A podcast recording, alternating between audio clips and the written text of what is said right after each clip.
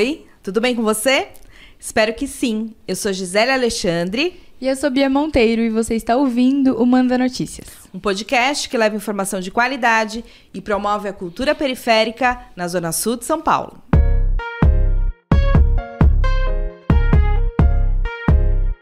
E esse é o Manda Notícias. E esse é o Manda Notícias. E esse é o Manda Notícias. Ô Miller, tem música de bloquinho? Tem o- os sons do bloco do B, cara. É, Por Não, favor, Miller, sobe o som.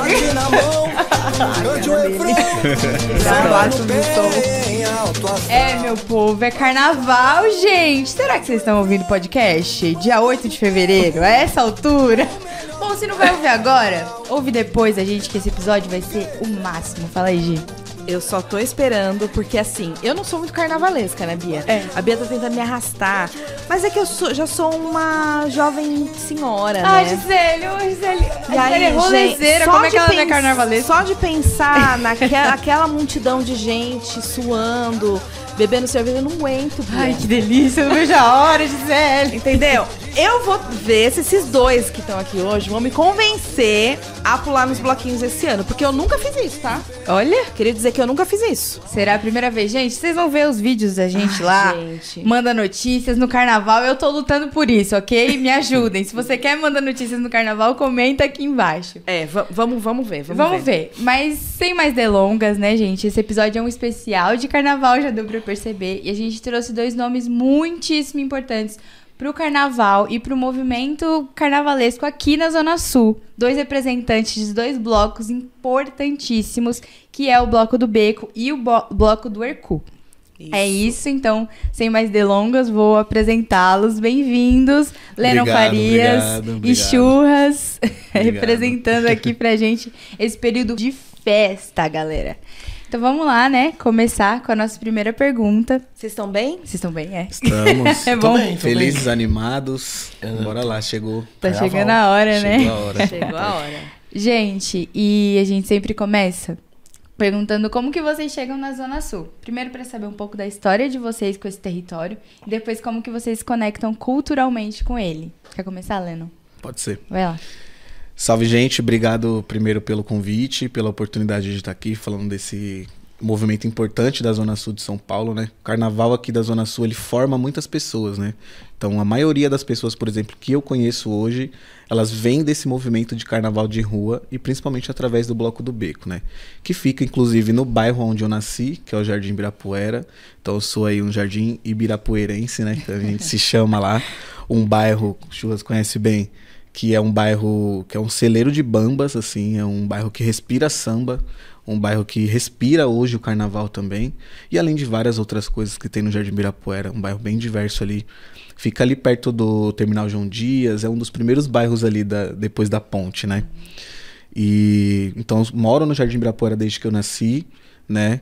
Esse é o meu a minha convivência com essa zona sul magnífica e chego no bloco do Beco mais ou menos com 12 anos de idade, né? E ali eu conheço esse movimento do samba e me apaixono por bateria de escola de samba também.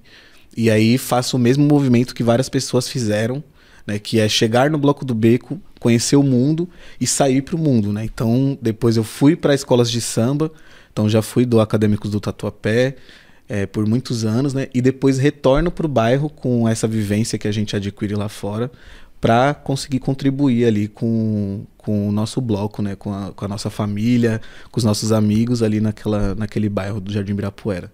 Então é mais ou menos esse meu movimento do carnaval, né? Chego no bloco, saio, busco, volto para cá e hoje tenho o prazer aí de estar como mestre de bateria lá da nossa bateria.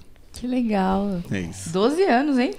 Uma Que criança. arrasa, hein? Uma criança. É uma criança carnavalesca. Quantos anos isso? Então, quantos anos você Eu tenho se conecta? 27 anos da Faz as contas aí, gente. Eu não, a gente não a gente é de humanas, a gente não é de Gente, é muito Eu era bem pequenininho, inclusive várias, vários, vários, do, vários dos caras que estão hoje comigo lá na bateria, eles nem lembram de mim, Caraca. né? Então eu faço esse movimento, eu saio quando eu volto. A gente volta quando o bloco tá dando tem uma efervescência da época do sarau, né? Então existia um sarau chamado Preto no Branco lá no bloco, que era produzido por um coletivo chamado Tamo Vivo. E aí é, a gente volta pro Bloco do Beco para participar do sarau, vira poeta, faz poesia, não sei o que, né? E aí depois disso, eu também virei educador social, trabalhei um tempo com churras na Sociedade Santos Mártires, enfim. E aí voltei pro Bloco do Beco para trabalhar com produção cultural. E aí a partir disso a gente começa a se envolver ali no carnaval, né? Massa, massa. Da hora. É, o Bloco do Beco é um- uma das iniciativas é, sociais e, e culturais muito importantes assim para o território. É, é um pouco do, do que eu sempre falo do Educapão. Eu acho que o, o projeto social ele, ele não está lá para capacitar, não necessariamente está lá para capacitar e, e- e formar o moleque para fazer alguma coisa exatamente. Ele está lá para abrir os horizontes desse moleque, fazer esse moleque enxergar a vida de uma outra, de um- de uma outra maneira e fazer com que ele tome as suas próprias deci- decisões e, e siga o caminho que ele quer seguir. Muito legal. Muito, Muito legal. legal o trabalho. Muito bom ter você aqui. Obrigado, gente. E você, Churras, como que chega na Nossa. Zona Sul? Como que estreia? Não, eu moro no Jardim Alto do Ribeira, que é o famoso jardim. É a o pedaço do jardim Nakamura onde para o ônibus. Aí todo mundo fala que lá é Nakamura, mas não é, é Alto do Ribeira. Desde que eu nasci. E minha vida com a cultura é muito engraçada, que é uma coisa que poucas pessoas sabem. Mas meu pai trabalhou a vida toda em museu. Meu pai trabalhava no MIS, no Museu da Imagem do Som. Então a minha, minha infância e minha adolescência foi dentro do museu. Porque, inclusive, meu pai é uma história muito maluca, mas meu pai morou no museu. Aí eu, outro dia eu conto esse babado. meu pai, meu pai morou sete anos no museu. É, literalmente. É, e aí, meu final de semana, que meu pai ia buscar eu meu irmão, era no museu, não tinha outro rolê. Então a gente já começa desde moleque é, essa efervescência de gostar de cultura mesmo, por uma obrigação. Porque você tinha que ir, porque final de semana é que o museu tá trabalhando, então é o tempo que meu pai tinha. E aí a gente passou essa infância, essa parte da adolescência toda nesse movimento. Eu sempre lembrei que o primeiro show que eu vi foi do Parou na Viola. Que eu tenho memória afetiva de um cara tocando violão no palco. Meu pai senta ali, ó, fica ali quietinho. Pra vocês prestarem atenção no negócio bom. E aí eu chego nesse rolê assim, né? E começo sempre a curtir muito esse movimento musical, da música, tem influência da igreja também, parte da família da minha mãe também que ajuda você a desenvolver.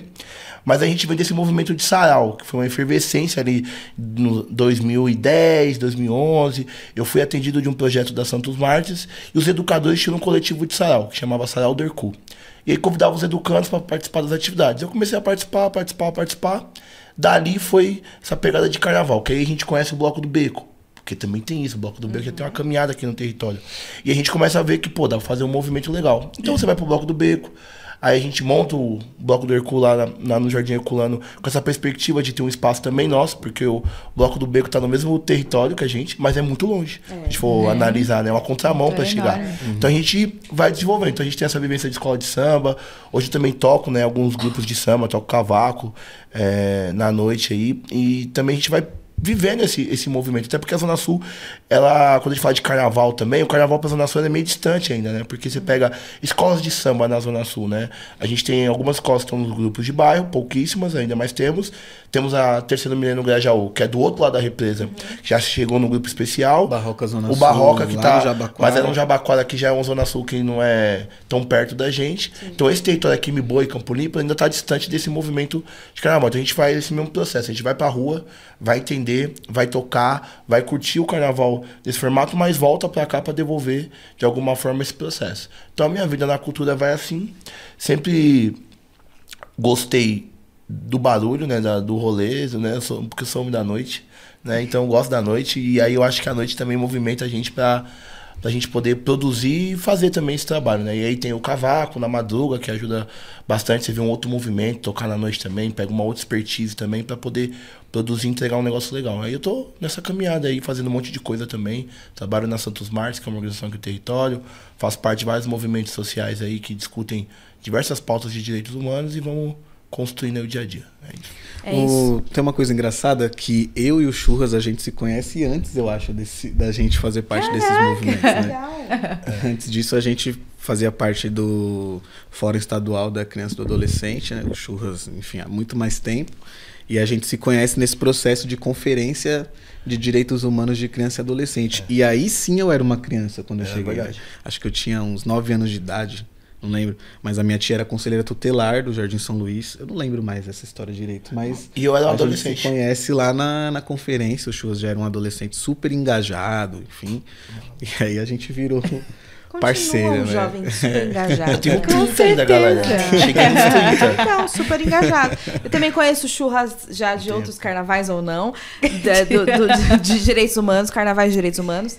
É, muito ligada à, criança, né, juventude. A gente vai falar sobre isso também, mas queria. Eu conto histórias. Boa. E eu queria contar uma história que a última vez que eu vi o churras, eu tava no centro de São Paulo. Aleatória, nem sei onde eu fui. Acho que eu fui numa reunião. Do nada, aquela pessoa que tá olhando o celular assim, meio cabreira, onde eu vou, onde eu vou, onde eu vou, onde eu pego o busão, nananã. De repente eu vejo churras andando na minha direção. No Não centro foi? de. Aham. O que, que você tava fazendo lá, cara? Não, eu tava em alguma reunião, com certeza. alguma reunião. Aquela reunião que podia ser um e-mail. É. Eu adoro você fazer reunião assim. Com certeza, eu tava, em algum- eu tava no CMDCA, só pode.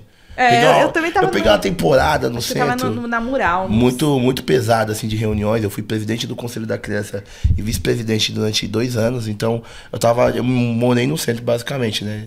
Morando no Terminal Jardim Ângela, Largo São Francisco, todo dia, basicamente. É, queria contar a história porque eu achei inusitada. Aqui a gente não se encontra, chega lá no centro, se a gente se encontra. encontra. Se Então, é legal. Né? E aí, pra quem não conhece, né, é Jardim Ibirapuera e Alto do Riviera. Alto do Riviera, pensa no mapa da na- Zona Sul, um tá no distrito do, da- do Jardim São Luís, outro tá no distrito do Jardim Ângela. Então tem real essa, essa, essa, Distância. essa distância, e que é muito importante, né, ter nesses pontos. Eu, eu acho sempre importante ter é, essas organizações nesses pontos do nosso território. Que Com é isso. certeza. A Zona Sul é muito grande, não dá pra gente falar com toda a Zona Sul. Se a gente fala, e aqui no Manda Notícias, é, a gente sempre pensa nesse território. Zona, é, Campo Limpo, Capão Redondo, Jardim São Luís e Jardim Ângela. Sim. Porque esses são esses quatro di- distritos que mais se conectam, porque tá muito longe do Grajaú, Sim. tá muito longe da, da- do Jabaquara, então, e é muita gente. Então a gente tem que ter cada vez mais iniciativas é, nesses pontos aí, nesses distritos. É, e é, pra quem não mora aqui, é difícil de entender esse lance da contramão, né? Porque, tipo, às vezes não tem um ônibus que vai direto pra esse bairro. Você tem que dar um rolê, fazer uma baldeação. Então, é, é essa a importância que eu vejo também de, de ter esses, essas subdivisões dos territórios e os seus devidos é, polos culturais, assim. É muito bacana. E acho que era esse o gancho que eu queria fazer sobre a conexão, né? Vocês falaram dos devidos trabalhos de vocês desde muitos anos. Vocês têm essa conexão com o- os movimentos culturais e sociais. Então, como que o carnaval e o movimento do samba ele se conecta pro social ali do- da comunidade que está em volta? Como ele pode ajudar? Como que ele não é só carnaval em fevereiro? Ele é carnaval o ano inteiro? Ele é social o ano inteiro? Vocês conseguem responder?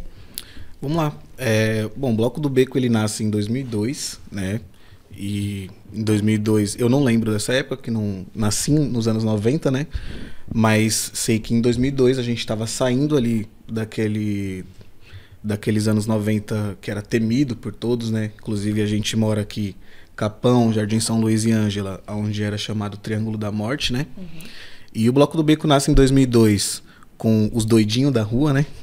que é, o movimento era que existia uma escola de samba no Jardim São Luís e essa escola de samba deixou de existir para dar lugar na onde era ali a escola de samba à base da PM lá do Feirão, lá do da Praça do Feirão, ali perto do Monte Azul. E esses instrumentos, eles sobem lá para o Jardim Ibirapuera a pedido desses rapazes que já se juntavam para brincar de samba, enfim, e se juntaram para sair o primeiro ano ali na rua do Jardim Ibirapuera, né, como os doidinhos do bairro, né, que a galera chamava. Em 2003, um ano depois, é, o Luiz e a Carla, que são nossos fundadores lá do Bloco do Beco, um beijo, Luiz e Carla, que são nossos papais aí, praticamente adotou aquela molecada toda. E, enfim, todo mundo deve muito a eles hoje, né? E em 2003, eles é, entenderam que não dava para ser só é, esse movimento né, do samba, porque a nossa quebrada precisava é, de outro tipo de apoio, né? E aí nasce a Associação Cultural Bloco do Beco, a Associação Cultural Bloco do Beco, que trabalha também, além da cultura, também com lazer, educação, esporte, enfim, né? Desde a da criação do bloco, o Luiz e a Carla, eles já faziam parte de vários movimentos culturais, né? E, inclusive o Luiz já foi também coordenador da Casa de Cultura do Emboi Mirim, então ele já tem toda essa vivência, né? E aí, essa é a conexão que o carnaval fez é, é, junto com o movimento cultural lá no bairro do Jardim Ibirapuera. né? Então, o Bloco do Beco ele vira uma organização cultural, principalmente focada na cultura.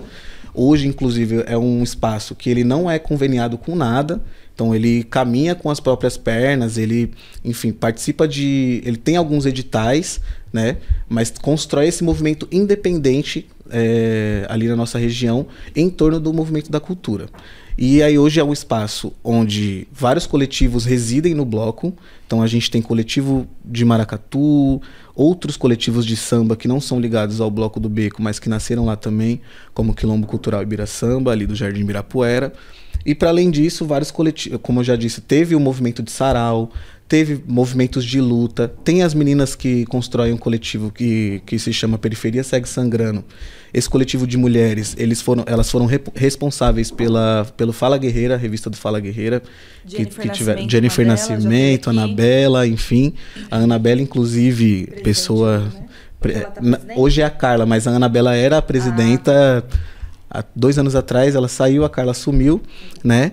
E, mas a Anabela, enfim, é, é uma das responsáveis Vai por tá todo esse também, movimento? Ela né? Tá na lista. Exatamente. Ela aqui. Então, o Bloco do Beco ele virou esse grande polo cultural da Zona Sul de São Paulo. Então, tem inclusive muitos coletivos do Capão Redondo que vai pro Bloco do Beco fazer evento.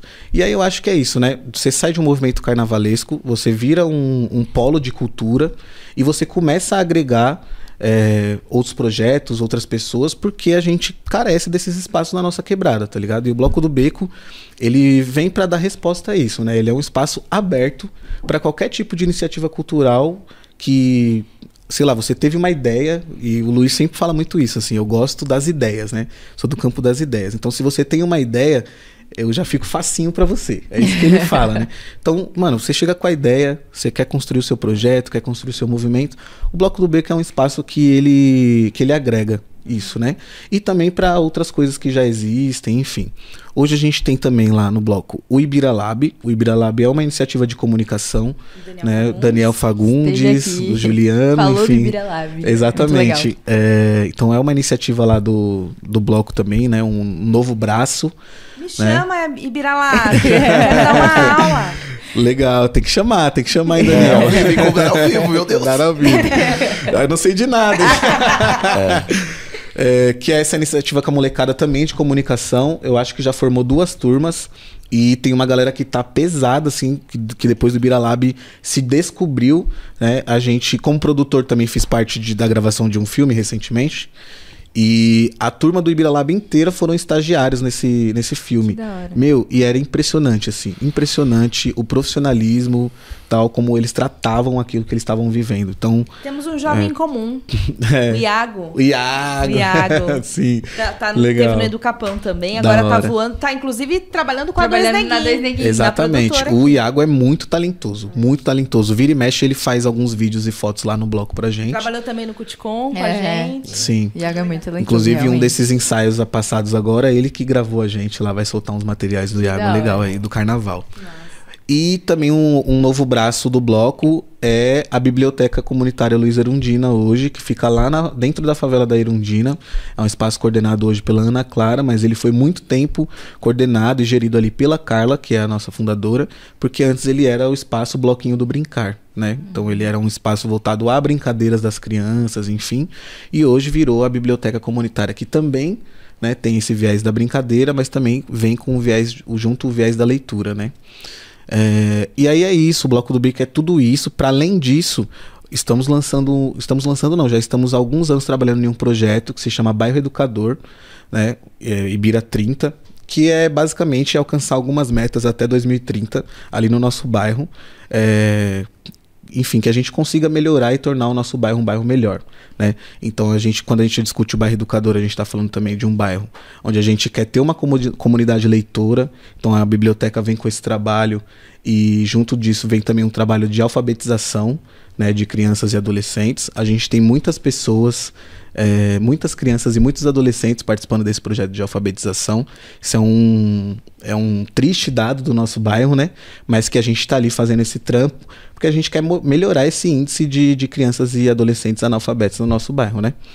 E para além desse projeto, a gente tem todos os nossos projetos com música, que envolve o- o- os projetos culturais aí dentro do bairro Educador. A gente também tem o projeto de embelezamento do nosso bairro. Então, recentemente a gente fez um mosaicão lá no Escadão, aonde é o escadão que a gente sai lá do bloco a concentração, né, que fica na rua Salgueiro do Campo. Então a gente fez um mosaico lá, a gente colocou vários vários personagens ali do, do nosso bairro históricos, como o seu escurinho do acordeão, que já nos, que nos deixou na pandemia, né? É, enfim, então a gente tem esses projetos do bloco que estão aí fervendo e tudo isso pra gente tentar viver num lugar melhor, num, enfim. Então nasce do esse é o ponto, né? Nasce ali do carnaval e a gente vira todo esse esse montante de coisas, né, que dá nome aí hoje ao Bloco do Beco e que faz mesmo a gente ser essa organização referência aí na zona sul de São Paulo. Eu tô Olha isso. impressionada com o, o desenrolado que é o Lennon.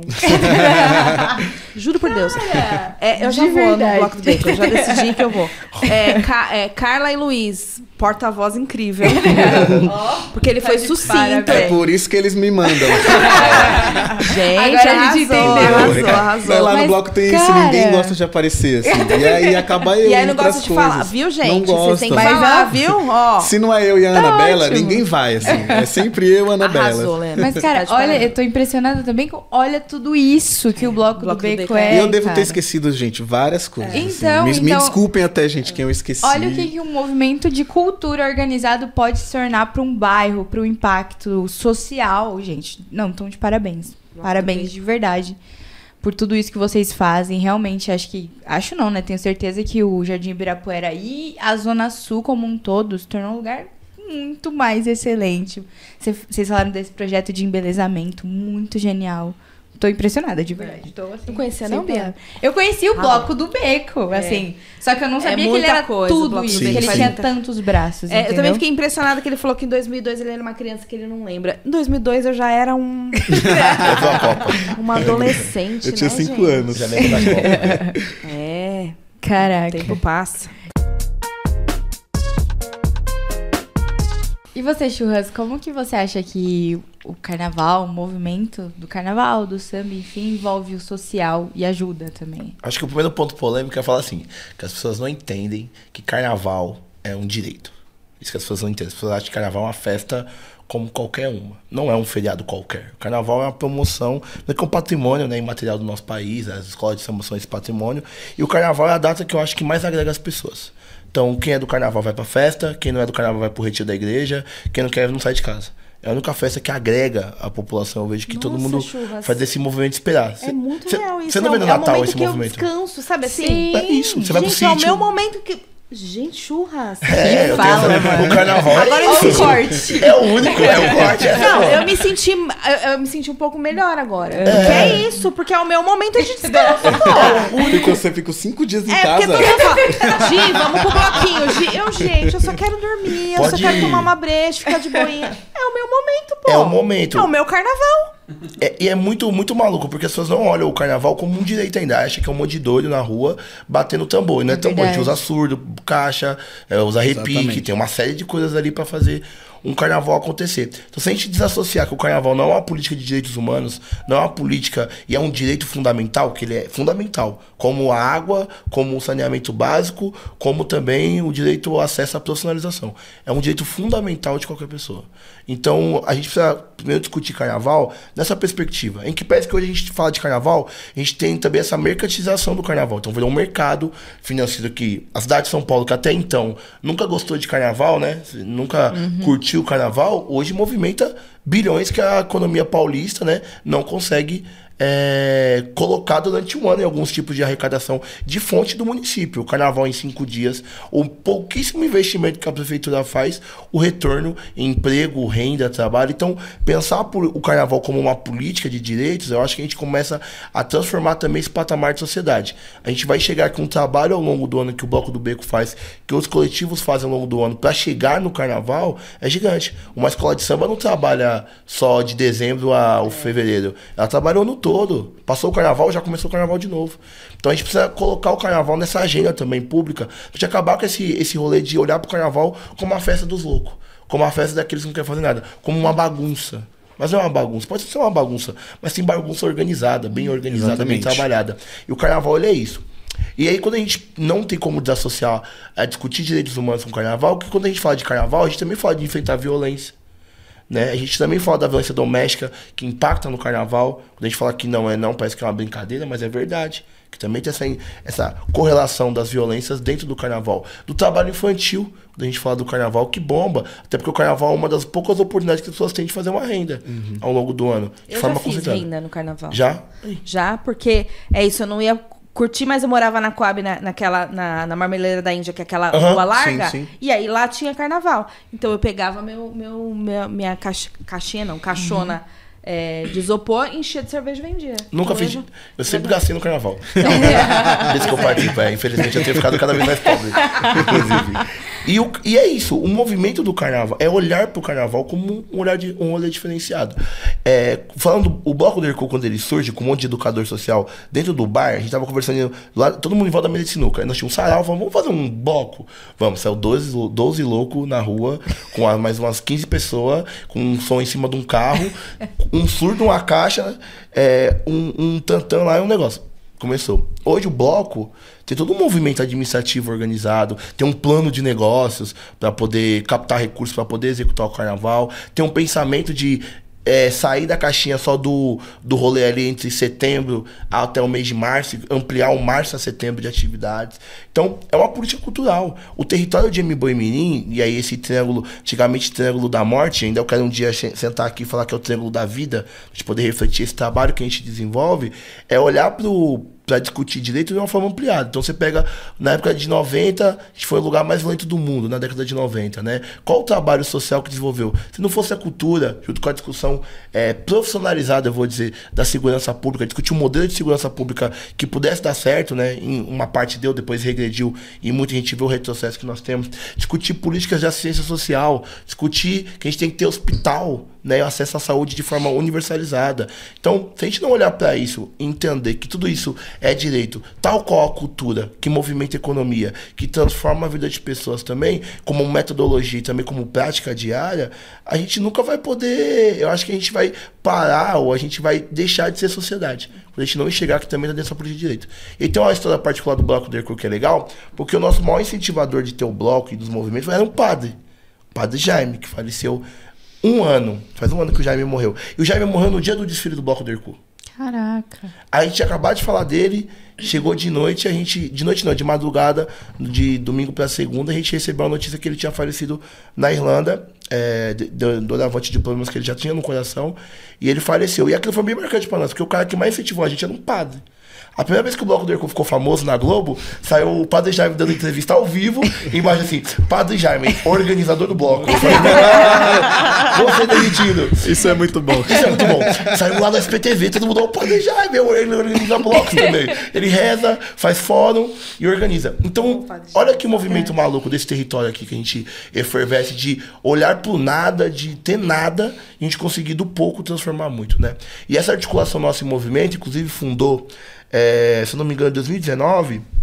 A gente tem hoje um fórum de carnaval de rua aqui em M-Boi, que reúne os 14 blocos de M-Boi Mirim, né, que discutem ali regularmente a política de carnaval. Então, pra gente chegar no carnaval hoje, a gente faz encontros, vai discutir preço do abadá para fazer mais barato, mas a gente também vai discutir, igual a gente tem é, discutir diretamente com a ouvidoria da polícia, com o Claudinho, que tá, tá lá, que é aqui do território representando a gente muito bem na ouvidoria. Abriu portas pra gente discutir com a Polícia Militar qual o modelo de segurança pública que a gente quer no carnaval no nosso território, discutir com, a- com o Ministério Público o papel dele também de fiscalizar a Secretaria Municipal de Cultura na aplicação dos recursos, que não chega pra gente, que não chega. Se chegar, vai chegar depois do carnaval pra fazer um negócio que não é do carnaval. Essa é a proposta. Vai discutir também com, com, com os outros órgãos né, que envolvem o carnaval esse processo. Então a gente também entende que se a gente não tiver mobilização política e discutir carnaval é política pública, a gente não vai conseguir avançar. Vão olhar pra gente achar que tapar o buraco da rua e mandar um banheiro químico, nossa, eles estão fazendo um mega trabalho. Mas não entendem o tamanho.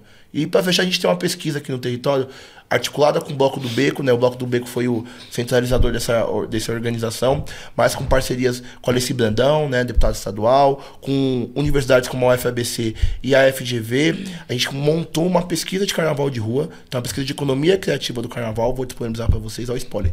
Muito boa, foi lançada no Bloco do Beco ano passado, no final do ano passado, que traz os dados do carnaval de 2022 como base, com quanto a gente movimenta nesse território. Então a gente não tá falando de movimentar 50 mil reais, galera. A gente tá falando de movimentar milhão É muito dinheiro. em no uma pré, no carnaval e no pós. É isso que esses blocos se movimentam. Com dados, a gente entrevistou mais de 300 foliões para poder mobilizar e entender que perfil de carnaval é esse. Porque as pessoas curtem carnaval na periferia hoje. Que ele é mais seguro, que ele é perto de casa, que eu posso ir de busão, não vou gastar duas horas no trajeto, o ônibus muda de local, porque eu me sinto parte da comunidade, que eu vou ver meu educando, vou ver meu filho, vou ver meu sobrinho, vou ver o tio da merenda da escola. Então, se a gente não linkar tudo isso com uma política de direitos, de convivência familiar e comunitária, de, de, de pertencimento de território, a gente está excluindo uma forma de, de vivência social. Que é o Exatamente. carnaval, essa integração. Que é o rolê de todo mundo. Eu acho que é o feriado mais democrático que existe é o carnaval. Que quem é da igreja vai pro retiro da igreja.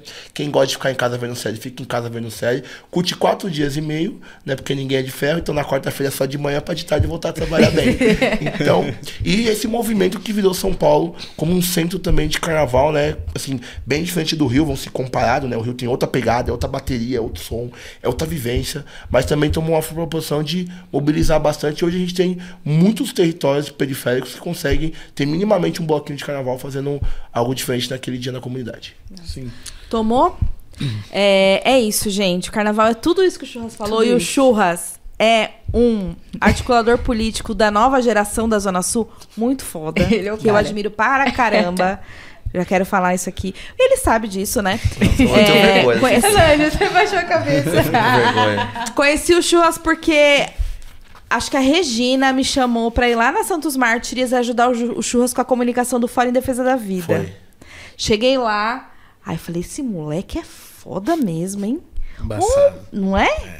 Não, vocês dois, assim, eu tô arrepiada, de verdade, porque é, é uma das coisas que eu sempre fa- falava muito quando eu, quando eu tava no- trabalhando com direitos humanos diretamente era que a gente precisava formar novas lideranças políticas. E a gente precisa disso, assim. E, e, e aí, é, é, isso acontece por causa do movimento social. Acontece por causa do, por causa do padre Jaime, de pessoas como ele. Meu, eu fico pensando como, é- como ele tá orgulhoso de tudo que ele construiu, sabe, aqui nesse território. O, é, é, é, um, um cara que saiu lá do país dele pra fazer história aqui na nossa, na, na- na nossa quebrada. Ele saiu da Irlanda, essa história é muito legal. Ele saiu da Irlanda, é o livro da Santos Martins, comprem ele. É, eu tô graça. Ele saiu da Irlanda pra combater o comunismo no Brasil. Foi isso que ele foi. O É, essa é a história. Caraca! Ele veio de lá, a massa de padres que vieram pra América foi ba- combater o comunismo. E aí, quando ele chegou aqui no Brasil e ele levou isso pra comunidade dele, ele falou que o maior, é, o maior crime do Brasil era a fome e a desigualdade. Então ele enxerga que o maior crime não era ser comunista, socialista, igual um padre. Ele é um padre de esquerda, não vai negar. Mas ele sempre falou que aqui o maior inimigo do Brasil não, nunca foi o comunismo que hoje voltou nessa fantasma que não existe. Nem essa. É, era essa direita escrota e esse movimento da fome, né? Que era a maior desigualdade que a gente tinha. Ele sempre usou essa, esse termo da história dele, muito legal. Salve, Padre Jaime, presente Sim. sempre.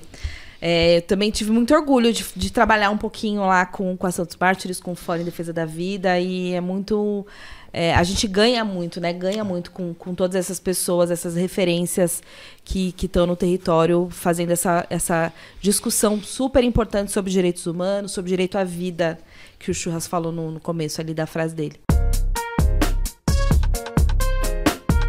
Agora, vamos falar de carnaval, Vamos Bia? falar de carnaval, gente? Porque estamos há alguns dias, né? Já falta um pouquinho. Falta pouquinho, falta pouquinho. Aí eu queria que vocês contassem pra gente como é que vocês se preparam, como é que os blocos se preparam pra esse carnaval. Vocês já falaram aqui, né, que é, é muito trabalho, envolve muita gente, não é só em fevereiro. Mas como é que cada um dos blocos se organizam? Quer começar, Leno? Vamos lá. Bom, lá no Bloco do Beco, eu acho que para falar da preparação do carnaval, eu vou puxar duas frentes, né? Que é uma, uma é a frente mais chata, né? Que aí tem a burocracia, o conseguir dinheiro, conseguir patrocínio, para pagar o que o mais legal faz, né? que aí é preparar a bateria, é fazer estandarte, é pensar nos abadás e na nova camiseta do ano e no samba do ano, enfim, né? Então, é, você tem um ano né, que o Bloco do Beco ele é uma organização que ele funciona o ano inteiro, e isso, querendo ou não, né, coloca o Bloco do Beco um pouco à frente de alguns outros blocos que a gente tem, porque a gente, inclusive, é uma organização com CNPJ, legalizada, enfim, que dá para disputar outros tipos de editais, né? Então você tem ali aquele ano que você vai se preparando economicamente para o carnaval em fevereiro. A última estratégia que a gente adotou, por exemplo, a bateria do bloco ganhou um fomento à periferia. Uhum. E esse fomento à periferia, ele garante os ensaios o ano inteiro da, da, da bateria. O ano e, inteiro? E o ano inteiro. Que bom. E, além disso, ele consegue subsidiar algumas coisas, né? Que ainda é muito pouco, mas consegue subsidiar algumas coisas do nosso carnaval, né? É, e aí, esse papo, ele entra, enfim, gera várias dificuldades e ele entra com aquilo que, o, que o Carlos estava falando. O Carnaval de São Paulo, é? É, então. que o Churras estava falando. Não veio. Revelou. Ah, meu Revelou. nome. É que era isso, né? Nos Não, é espaços, bonito, nos, es- é- nos Ah, es- mãe. nos espaços mais, enfim, formais, você tinha que é chamar ele de aqui. Carlos. né? Senhor Carlos E Alberto. aí eu peguei esse costume, mas o Churras estava falando aqui. É, que é isso, o Carnaval de São Paulo, ele começou a ser valorizado de um tempo pra cá. Antes ele não era, né? Só que o movimento e a, a política pública do Carnaval de Rua, ela não acompanhou o crescimento dos blocos de rua nas periferias, né? Então ele não acompanha. Então, quando você tem um bloco do Beco que em 2013, 14 saía ali com 500 pessoas ou até menos, 100, não lembro, é, você tinha uma política de gasto do seu carnaval ali. Então você pegava ali 50 abadás e estava tudo bem, você é, podia sair sem carro de som que não fazia tanta diferença, um- ou um carro de som bem menor do que você precisa hoje. Hoje, por exemplo, o Bloco do Beco sai com 5 mil pessoas atrás da bateria, e aí você não tem uma política pública que acompanha as necessidades que o seu bloco tem hoje, por exemplo.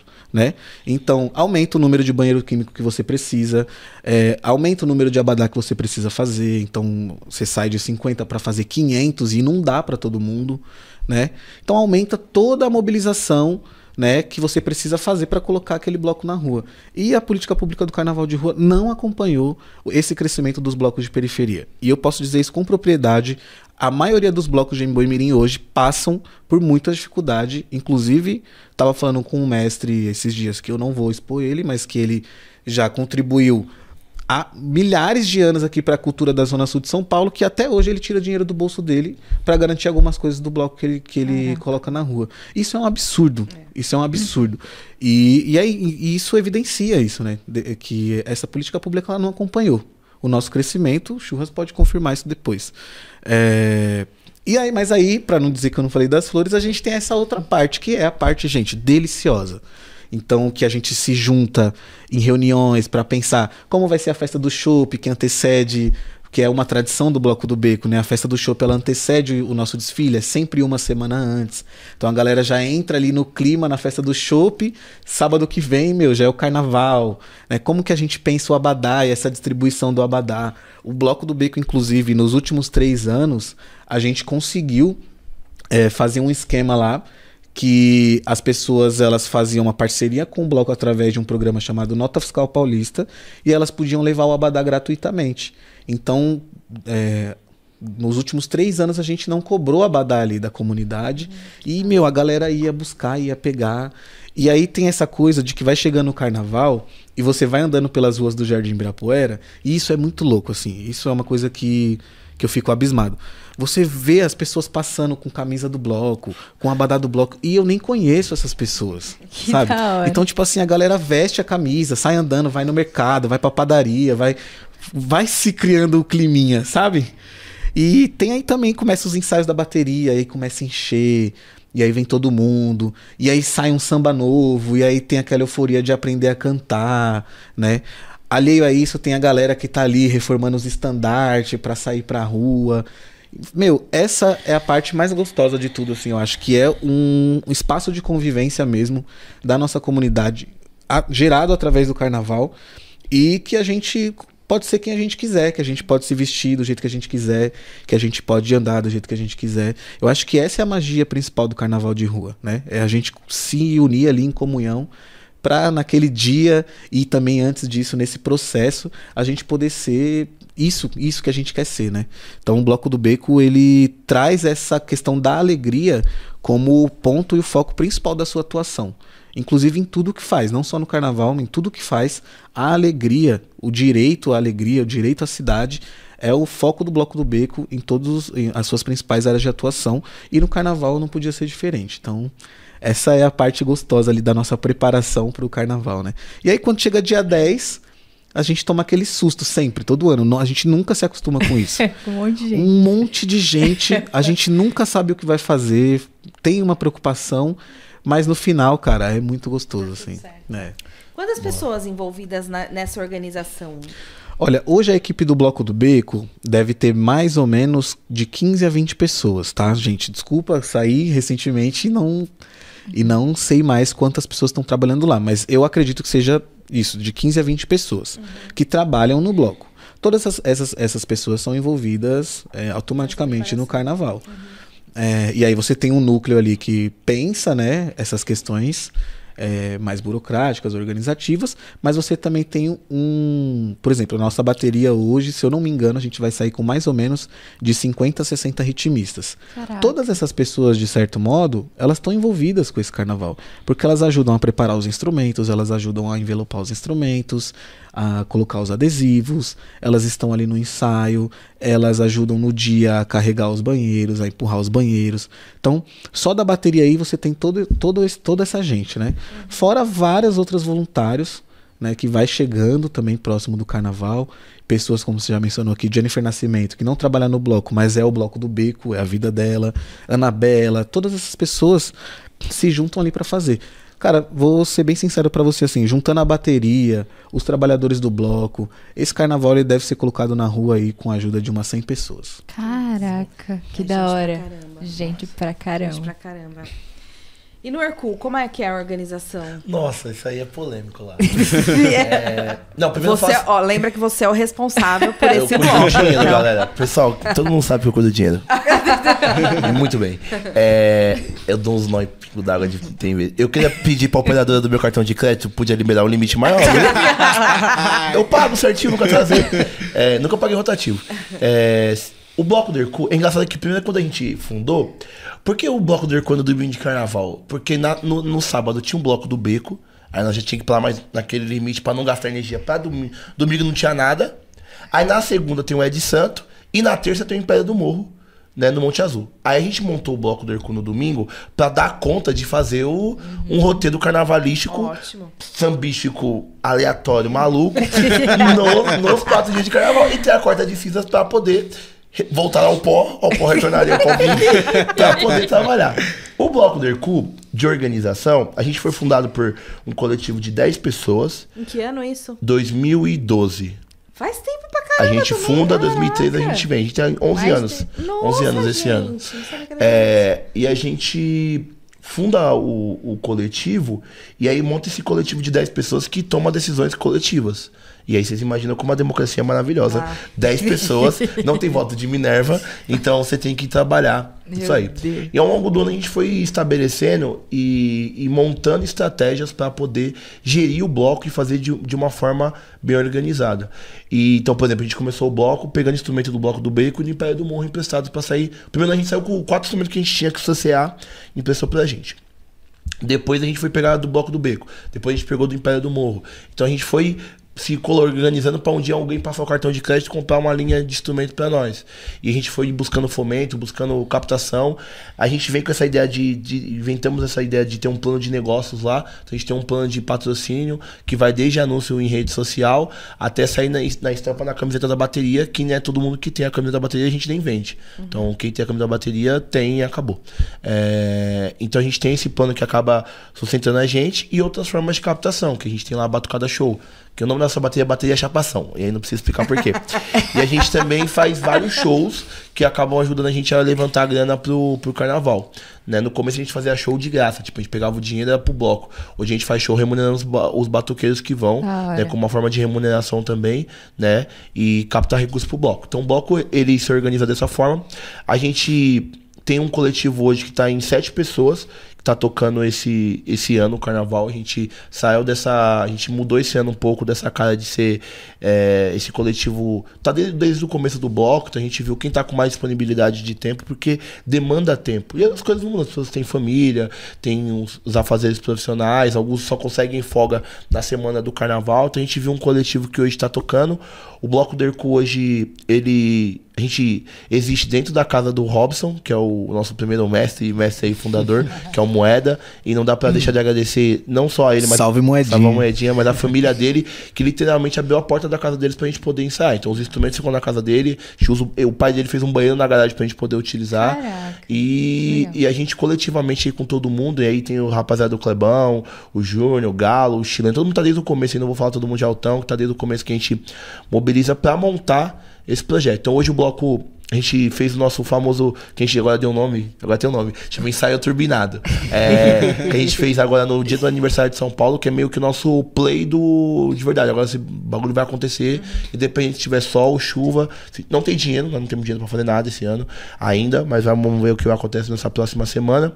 É, mas é quando a gente dá o play. Então a gente pôs o ensaio agora, botamos 45 batuqueiros tocando.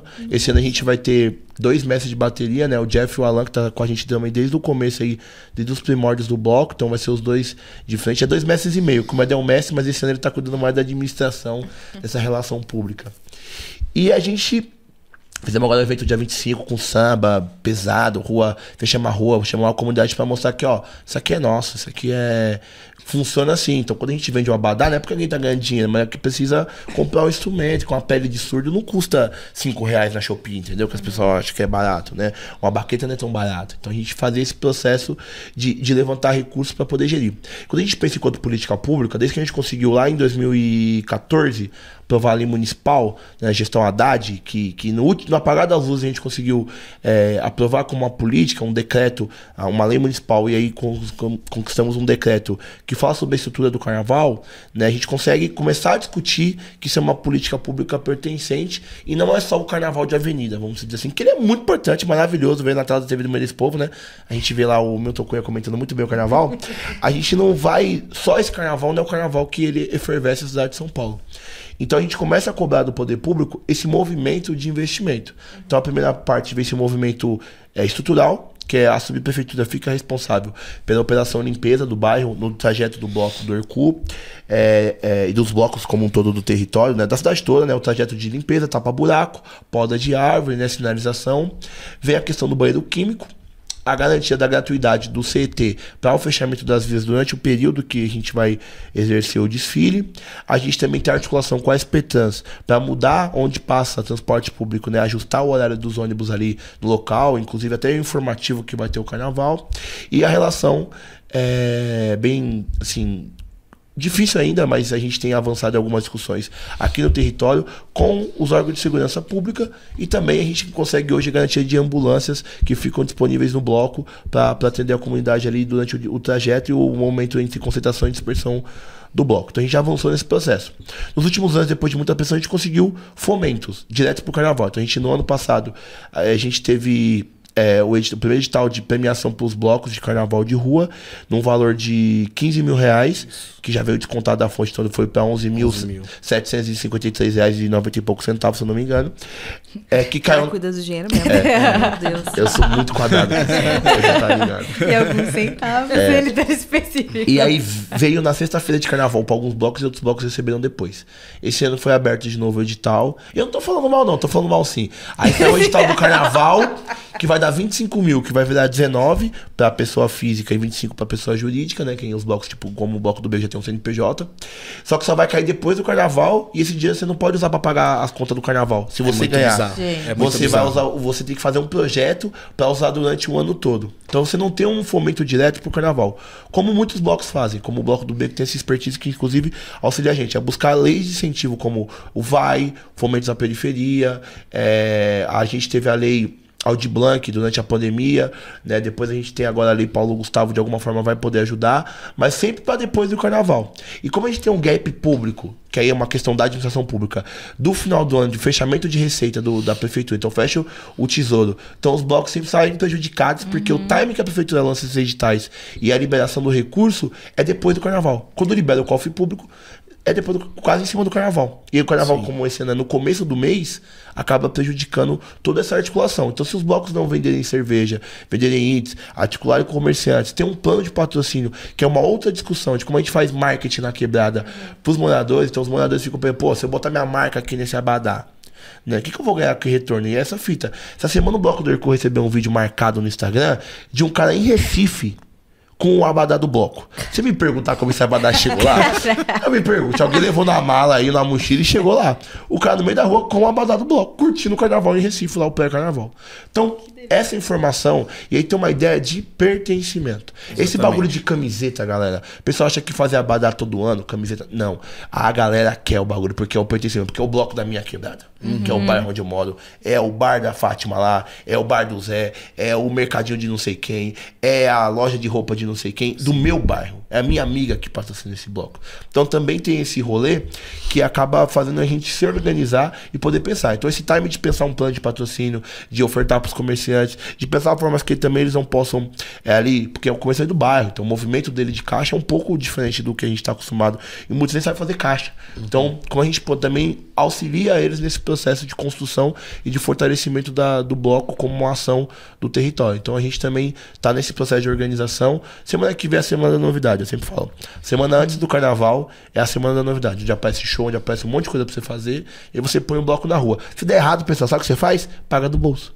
Aí o cartão de crédito aí, não vou falar o nome da operadora para aumentar meu limite, mas deixar a atividade aí, porque quando não dá certo a gente acaba colocando mesmo do, do nosso dinheiro, mas tem um prazer emocional tão grande quando você desfila, que você acaba, que você senta assim na, no meio da guia e fala, tá, poxa, acabou. Agora eu posso curtir meu, meu rolê aqui um pouquinho morto lá, sentado. Mas você vê o prazer e a satisfação pessoal de ver a comunidade feliz, as pessoas felizes. Gente que vem, como o Bloco do Beco, no Bloco do Hercule, São Paulo toda, curtir o carnaval, né? Hoje a gente tem esse movimento que as pessoas pegam um ônibus porque acham. E tem várias plataformas muito importantes hoje que divulgam a gente como um bloco que acontece lá no, na Tiradentes, Mega Bloco. Divulgam a gente de forma igual. Isso é bem legal porque faz a comunidade, as pessoas chegarem e curtirem o carnaval como a gente também. Isso é muito importante. Muito bom, muito importante. Pegar um adendo aqui na, rapidinho nesse, nessa pauta que o Churras colocou. É, tem uma coisa que, que evidencia essa desorganização depois dessa política pública aprovada, né, do carnaval de rua, que foi na gestão Haddad, foi a partir daí que teve inclusive o boom de carnaval de rua em São Paulo, né? É, você, ela também traz alguns, algumas coisas que são ruins, né? Então você depende de alguns órgãos ali da prefeitura, algumas secretarias para conseguir também essa mínima estrutura para pôr seu carnaval na rua, né? Então esse ano evidencia muito bem isso. A Secretaria Municipal de Cultura ela tá uma bagunça, né? É, pessoas importantes da Secretaria Municipal de Cultura é, saíram, enfim. A gente tem uma secretária atual que zomba da nossa cara, né? E ela zomba mesmo, ela posta vídeos lá zombando das coisas que a gente cobra, enfim. E o carnaval de rua esse ano ele foi dividido entre duas secretarias. Então, você tem a Secretaria Municipal de Subprefeituras que ficou com a organização estrutural e a Secretaria Municipal de Cultura que ficou com a divulgação. Até hoje a gente não teve nenhuma divulgação dos nossos blocos via prefeitura. Né? Então, essa divulgação, é, ela tá ali, jogada às traças. Para além disso, é, ano passado a gente teve muitos problemas com, a- com as questões de estruturas, com as empresas que são contratadas, enfim. Lá no Bloco do Beco, os nossos banheiros químicos chegaram com 20 minutos para o nosso bloco sair. Porque no dia anterior eles colocaram nossos banheiros no lugar errado, não era na onde a gente tinha pedido. Então a gente precisou ir tirar os banheiros de onde eles estavam, colocar no lugar certo e ainda esperar os banheiros da concentração que não tinham chegado 20 minutos antes da gente sair. Então, é, começa também, depois desse movimento, que é muito importante, é a, é a garantia mínima de uma estrutura de uma festa gigantesca para acontecer. Mas começa também a gente ter muitos problemas, né? É, muitas dores de cabeça. Mas eu não tô, não tô querendo que acabe, eu tô querendo que isso melhore. E é isso que a gente certeza. discute enquanto fórum de carnaval de rua de Mboi Mirim, né? É, então você tem também é, essas coisas que ficaram muito desorganizadas, né? É, a gente foi numa reunião esses dias com a subprefeitura da Mboi Mirim e aí a gente estava em peso lá enquanto carnaval de rua, né? Principalmente as pessoas do fórum e eu ouvi de um dos representantes da, da subprefeitura que o horário das 6 horas era bom, né? Porque esse ano, para quem não sabe, o carnaval de rua ele precisa desligar o som às 6 horas da tarde. Ano passado era 7, Olha, seis. num ano antes da pandemia era 8. Então todo ano a gente vai diminuindo, né? Daqui uns dias a gente vai ter que sair de manhã. Vai Eu sair tenho que às sair Eu saio de nove. manhã agora. Até meio-dia, é, você eu saio 11 da manhã. Então, e isso Gente. também, isso também é um incêndio que a gente precisa pagar, mas é um incêndio que eles mesmos geram, né? Depois eu vou explicar isso melhor. Mas a gente estava lá na reunião e eu ouvi de um dos representantes da SUB ele falar a seguinte frase: é, Não é bom acabar às seis horas, porque aí as pessoas curtem lá o bloquinho de vocês e depois das seis elas vão para outros lugares que elas queiram ir se divertir, Ah, no nossa. centro, Interlagos. Aquilo mexeu comigo de uma maneira, num lugar que foi muito bizarro, porque é nítido que aquela pessoa que estava ali falando aquilo, ele não conhece os nossos blocos de carnaval. Tipo, a gente tem problema com a segurança pública no nosso desfile porque ele acaba cedo, justamente por isso, porque as pessoas não querem ir para casa às 6 horas da tarde, é um absurdo. Exato. As pessoas não querem ir para casa às 7 horas da tarde. Elas amam estar no bairro delas curtindo o carnaval. Do lado de casa, porque lado que de casa, enfim. pra ir pra. E sem contar que tem gente que trabalha a família Exato. nesses dias. Tem gente sim que trabalha. E eles só chegam depois das seis. E aí? Você tira o direito daquela pessoa de participar dessa festa popular. Então, é, há algumas coisas absurdas que a gente precisa passar, que a gente já vem passando há algum tempo, e que a gente está tentando criar esse movimento aí, pelo menos aqui em Emboimirim, e que isso sirva de exemplo para outra, outras regiões da cidade, que a gente precisa se organizar, né, enquanto São Paulo, Carnaval de Rua, se mobilizar na cidade inteira para conseguir cobrar essas coisas. Porque assim, a pauta, por exemplo, do horário, tá todo mundo reclamando. Sai direto notícia, sai matéria na imprensa de que vários blocos da cidade, inclusive blocos importantes aí, muito mais conhecidos, reclamando do horário das seis, mas a gente ainda tem essa dificuldade de se organizar enquanto movimento, todo mundo junto, É. para conseguir cobrar essa parada, né? E aí é isso, é a gente o tempo inteiro apagando é, incêndio que eles mesmos geram, né? Porque Deixa eu fazer uma pergunta, Leandro. Mas aí esse horário é diferente em cada. Como é que é definido? É tabelado. tabelado. Lado pra todos os blocos. Você recebe uma. No cadastro, você recebe lá. Horário, você tem 5 horas pra fazer sua festa. Isso. Acabando às 6. Isso. E você pode começar às Tá, 9. mas o bloquinho lá da, da- da- do centro não tem isso. Tem também. Tem. Ele tem também, mas aí o tratamento lá da- É diferente. é diferente. Então, quando você vê o bloco de lá acabando às 8, às 9, é porque ninguém foi lá e tacou bomba de gás. E nem deu uma cacetete. E em nem deu um Não, cacetete em não. você, não colocou um apavoro em você. Na periferia, lá, esse tratamento é diferente. Em 2000, e- em 2000, e- qual que foi o ano da pandemia? 2020, né? 2020. A gente saiu ainda no carnaval e depois veio a pandemia. A gente teve um problema lá no Bloco do Beco que foi bizarro, assim. A gente teve. é, a gen- faltava pouco pra polícia começar a tacar bomba de gás e expulsar todo mundo ali. E isso a gente tinha passado só 15 minutos, né? Do, do teto ali que a gente tinha pra encerrar o carnaval. Em- aí no ano passado a gente teve o mesmo problema. Formaram, fizeram uma fila assim da, da tropa de choque e os caras bateram no, no escudo. E aí a gente tem um parceiro lá que é a Ovelha, ele foi, conversou com o coronel. E aí resolveu o problema, mas, tipo assim, o- os policiais saíram cantando pneu, sabe? tipo. gente. É bem. Apavorando, É, né? apavorando mesmo. Assim, sai da rua, manda fechar bar. Então, seis horas da tarde, mandando bar fechar para as pessoas saírem da rua. É bizarro, gente. E no centro da Isso- cidade isso não acontece. E, e- e a quantidade, tipo, 5 mil lá na rua que tem que parar todo mundo às seis. Você entende? E aí, é, o que é mais bizarro é que existe vários motivos, mas existe um principal do porquê todo ano a gente vem tendo uma diminuição desse horário. É, em bairros como Pinheiros, Vila Madalena, enfim, aonde esses bloquinhos eles ficaram imensamente gigantes. Então, tem bloco aí que vai em um milhão de pessoas, né? É, os moradores eles começaram a ficar né, extremamente incomodados. E a prefeitura ela começou a receber várias intimações, enfim, é, de moradores que queriam que esses blocos é, encerrassem no horário mais cedo, com várias justificativas que eles dão lá. E aí, beleza. Aí a prefeitura vem fazendo esse corte, essa diminuição de horário, e isso afeta todo mundo da cidade. Sabe? Sem entender que São Paulo ela é diversa. Então, o que serve para Vila Madalena, para Pinheiros, para essas regiões, não nos cabe aqui. Não nos cabe aqui porque ninguém tem problema com o nosso carnaval. Entendeu? Então não nos cabe. E aí, por conta dessas movimentações, a gente vem sofrendo ano a ano com essa diminuição de horário. Eu tô falando sério pra vocês aqui. Se nada mudar, que eu acho que ano que vem vai mudar, eu tô torcendo, tô nessa esperança. É, inclusive lá na reunião da Sub, o, toda hora que eles iam falar, eles falavam: se ano que vem a gente vier aqui, se ano que vem a gente vier aqui, eles também estão com medo. É, e eu acho que eles não vão Esse não é episódio 50? Esse episódio é o 50. Esse episódio é o 50. É, eu, a esperança é que mude, porque, sinceramente, se continuar desse jeito, eu não sei o que vai ser. Assim, eu acho que a gente vai ter que começar a sair mesmo 9 horas da manhã pra encerrar ali 3 da tarde. Né? É, eu, eu- a gente, por exemplo, o Barco de Curso sai das 11 às 4, nosso horário. Primeiro que eles acham que carnaval é que nem da- da avenida. A avenida você tem tempo, porque você tem uma meta a cumprir.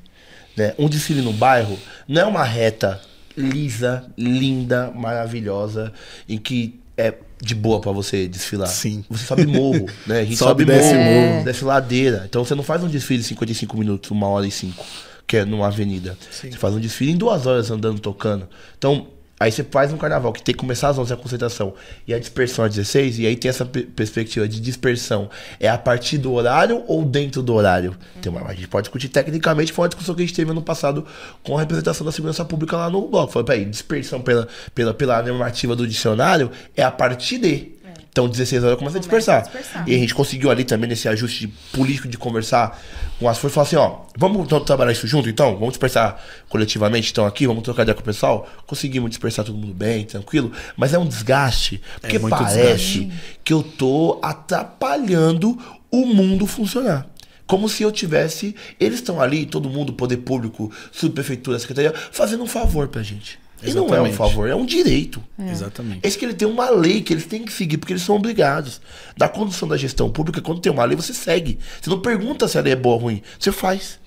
E eles acham pra gente ainda que a gente, eles estão fazendo pra gente o maior favor da humanidade. E não é um favor, é um direito. Então a gente tem que discutir essa questão do horário e adequado à realidade. Porque a gente sabe também, o bairro do Jardim Herculano, onde a gente tá, é um bairro mais idoso. Então a gente, esse horário ficou legal, porque a comunidade fica, opa, vocês podem ensaiar. A gente passou agora uma temporada de ensaios sem ninguém ligar pra, pra polícia, pra falar do barulho. Porque, como é que dizer, pô, os caras fazem o bloco cedo, então deixa eles ensaiar até tarde, até 10 da noite, que é ensaio, é foco, eles vão ficar fazendo bagunça, vamos dizer assim. Então a gente vai ter que ajustar. Mas falar pra você que em 5 horas você põe 5 mil pessoas na rua e vai mandar todo mundo embora quando acabar. Como É se fosse eu fechar. gente. É muito né, eu vou dormir, apaguei a luz e dormir.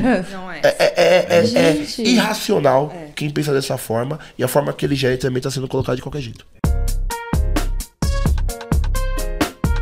Eu queria só fazer um comentário que é uma, uma decisão super impensada, né? Se você for, assim, articular. Porque esses blocos que vão um milhão de pessoas, eles só têm essa movimentação toda porque o pessoal, às vezes, não tem a divulgação necessária que tá no próprio bairro. Então, precisa cruzar a ponte pra... Entende? Então, se a gente dispersasse, se a gente investisse mais nesses blocos que estão aqui, mais na divulgação, talvez desafogaria um pouco os blocos mais pra lá, da ponte pra lá. Mas, enfim, né?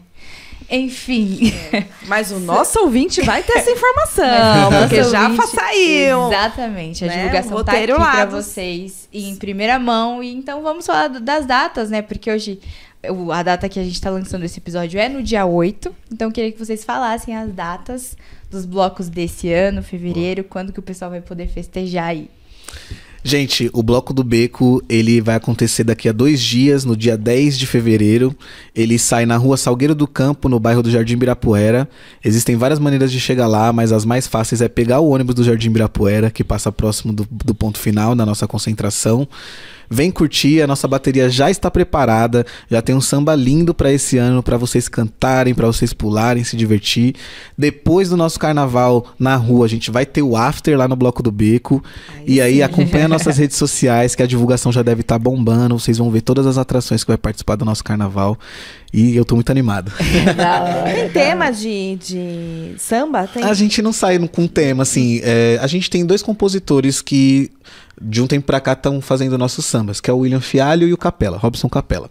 E a gente não, não fala, ah, olha, esse ano o tema é tal.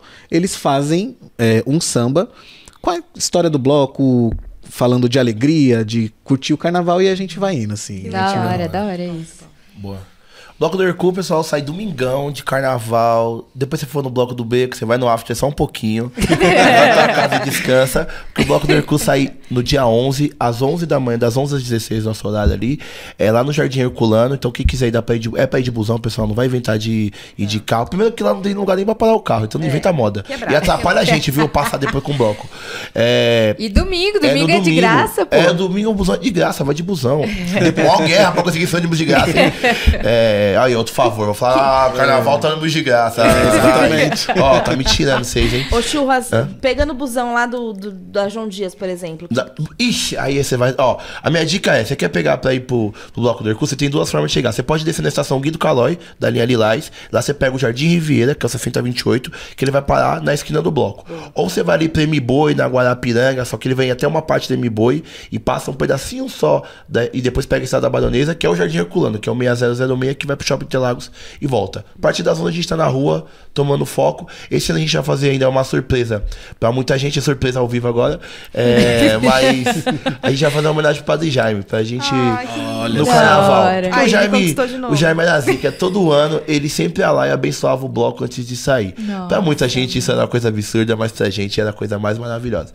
E a gente foi- esse ano, depois de um ano que ele, que ele faleceu, pra gente que lidava, eu lidava com ele diretamente, eu sempre falava, né? O Jaime era tipo o vovô, né? Porque eu ensinava ele a mexer no celular, ajudar ele a fazer as coisas do dia a dia. Então esse ano a gente vai fazer uma homenagem pra ele. Foi um cara que, pô, incentivou muita gente, que foi lá muitas vezes falar com a polícia pra brigar com a gente, né? Abriu portas pra gente poder dialogar. Foi na, na Santos Martins que a gente montou o Fora de Carnaval numa reunião lá. Então, é, esse espaço pra gente é muito importante. Então, esse ano a gente vai fazer uma homenagem pra ele. A gente também não tem um samba assim. A gente não é muito do samba enredo, nosso bagulho é mais a percussividade, o batuque, o som pegado. Mas a gente, esse ano, na, nas nossas artes, nossa camiseta vai ter uma homenagem bem legal pra ele.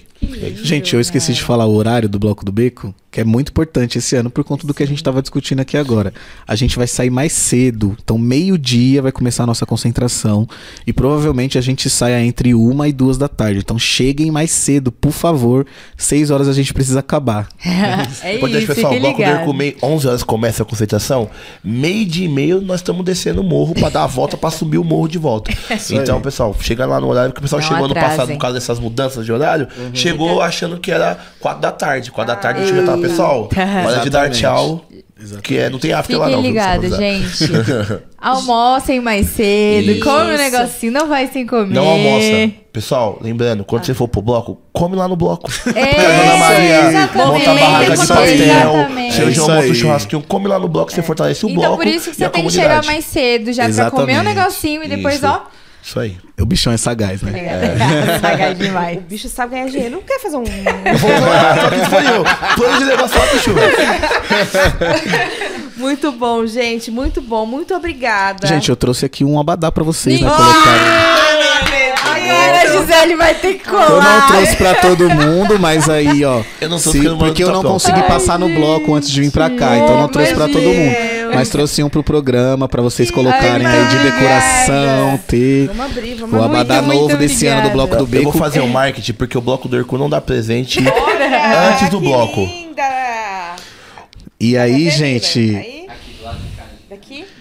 Boa. e ainda dá, dá tempo de garantir o abadá desse ano, dá uma passada lá no Como é que faz pra bloco. garantir? Vocês têm que falar, acho que os dois, né? Pode falar, Helena. Sim. primeiro. É só ir lá na sede do Bloco do. Beco, hora. né? Porque os abadás eles ficam lá, né? Então a gente tem a possibilidade de você entrar em contato nas nossas redes sociais e fazer o pagamento via Pix ou através de uma plataforma lá que a Sabrina vai passar pra vocês. É, ou ir na nossa sede, né? E pagar em qualquer tipo de. Em, em cartão, cartão de débito, crédito, enfim. Pix também. O abadá tá saindo a 20 reais, tá? E ainda dá tempo de pegar. Passa lá no bloco, pega o seu abadá e vem curtir com a gente no dia 10. Gente, Boa. 20 contos. Você sai pra tomar uma cerveja, você já gasta isso. É verdade. Meu. Então, Não é nem o preço do lanche, né? 20 reais não dá nem Não, pra- é, É. assim, é umas, duas latinhas você já gastou 20 Sim. conto. É. Então vale super a pena, você que curte carnaval, colar no carnaval da sua quebrada, vá com uma roupa leve, vá com tênis. É, beba água também, não fica só cachaçando, não, que é importante beber água também, se hidratar, tá bom? Leva um saquinho pra guardar, porque normalmente o carnaval tem chovido. Então a pessoa leva um saquinho pra Boa. colocar o celular, pra não perder os documentos. exatamente. Nem leva carteira, leva só o cartão, leva só o celular pra ter o contato. Só Se puder deixar em casa, melhor ainda. Inclusive, esse dado é um dado importante a gente puxar. Assim, quantas pessoas já perderam o celular no nosso carnaval tomando chuva? Sério. É, então. Teve um ano que foram muitas pessoas. Então tem que tomar cuidado. É, gente, pensem nisso, tá? Pra Pensem adquirir, Levem um o, saquinho. pra adquirir o abadá do bloco do Hercu, a gente não dá abadá antes, porque senão as pessoas não vão no bloco. Aí depois eu saio na rua, tem um monte de gente que eu não conheço com o meu abadá. E eu não, nem fui no Que bloco. viu. Então o pessoal do Manda Notícia só vai ganhar um abadá se for no bloco do Aí, Hercu ó. de carnaval. Eu deveria ter feito ter isso. Ó, ó a chamada aqui, ó, o trabalho Pode é muito colar. gênio. No dia do bloco do Hercu, a gente tem, além da abadá, a gente também tem a caneca do bloco pra você poder cuidar do meio ambiente também, não ficar jogando um copo de cartão na rua, nem garrafinha. Você vai lá e enche seu drink no, no copo. A foto fica mais bonita que você não faz marketing de ninguém, né? E vamos que vamos aí, quem quiser, Da só chegar aqui no dia tem. demais, gente. Muito bom, muito obrigada mesmo. Vocês curtiram? Bom pra caramba. Falaram Muito, tudo que a muito. gente tinha que falar? Sim, sim. Sim. Fala, Então que tá bom. né, dá vontade de ficar aqui. Não, eu esqueci de falar um né? bagulho.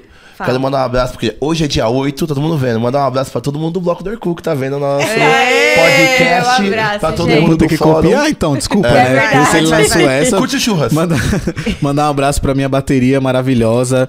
É, eu amo vocês. Obrigado, Obrigado. por topar nossas loucuras. E obrigado todo mundo também do Bloco do Beco. E é isso, tamo junto. Dia 10 tá aí. Obrigado, mestre. Gente, muito, muito, um muito. abraço do Manda Notícias Calma, pra calma. vocês. Os arrobas. Mas eu só... Não, tô dando um abraço.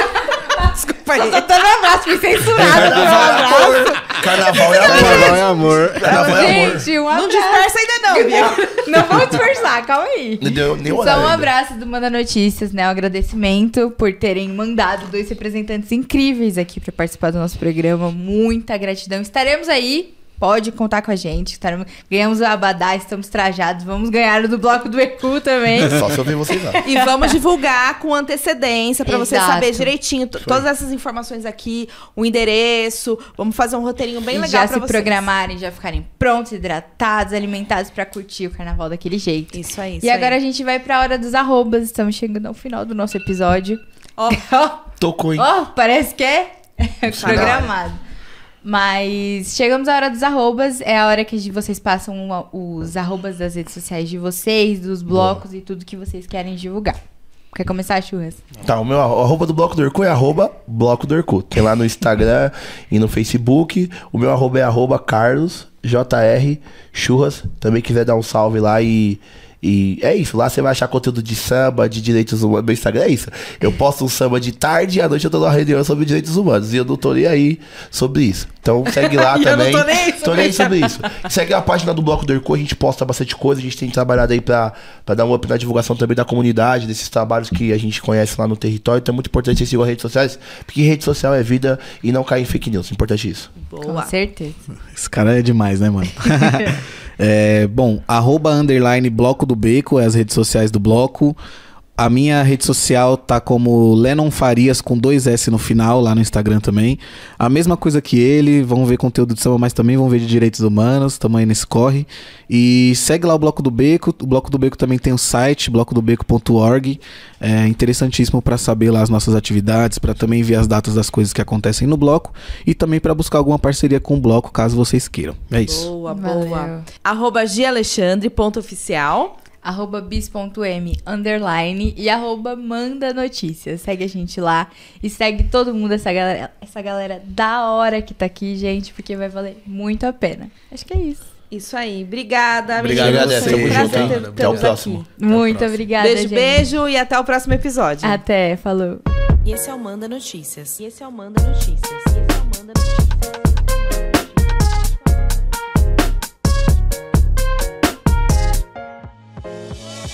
Essa temporada tem produção da Pauta Periférica em parceria com a Dois Neguin Filmes. A direção de audiovisual é de Miller Silva. Produção Caroline Lopes. A apresentação de Gisele Alexandre e Bia Monteiro. O projeto Manda Cultura foi contemplado pela sétima edição do Programa de Fomento à Cultura da Periferia da cidade de São Paulo, da Secretaria Municipal de Cultura.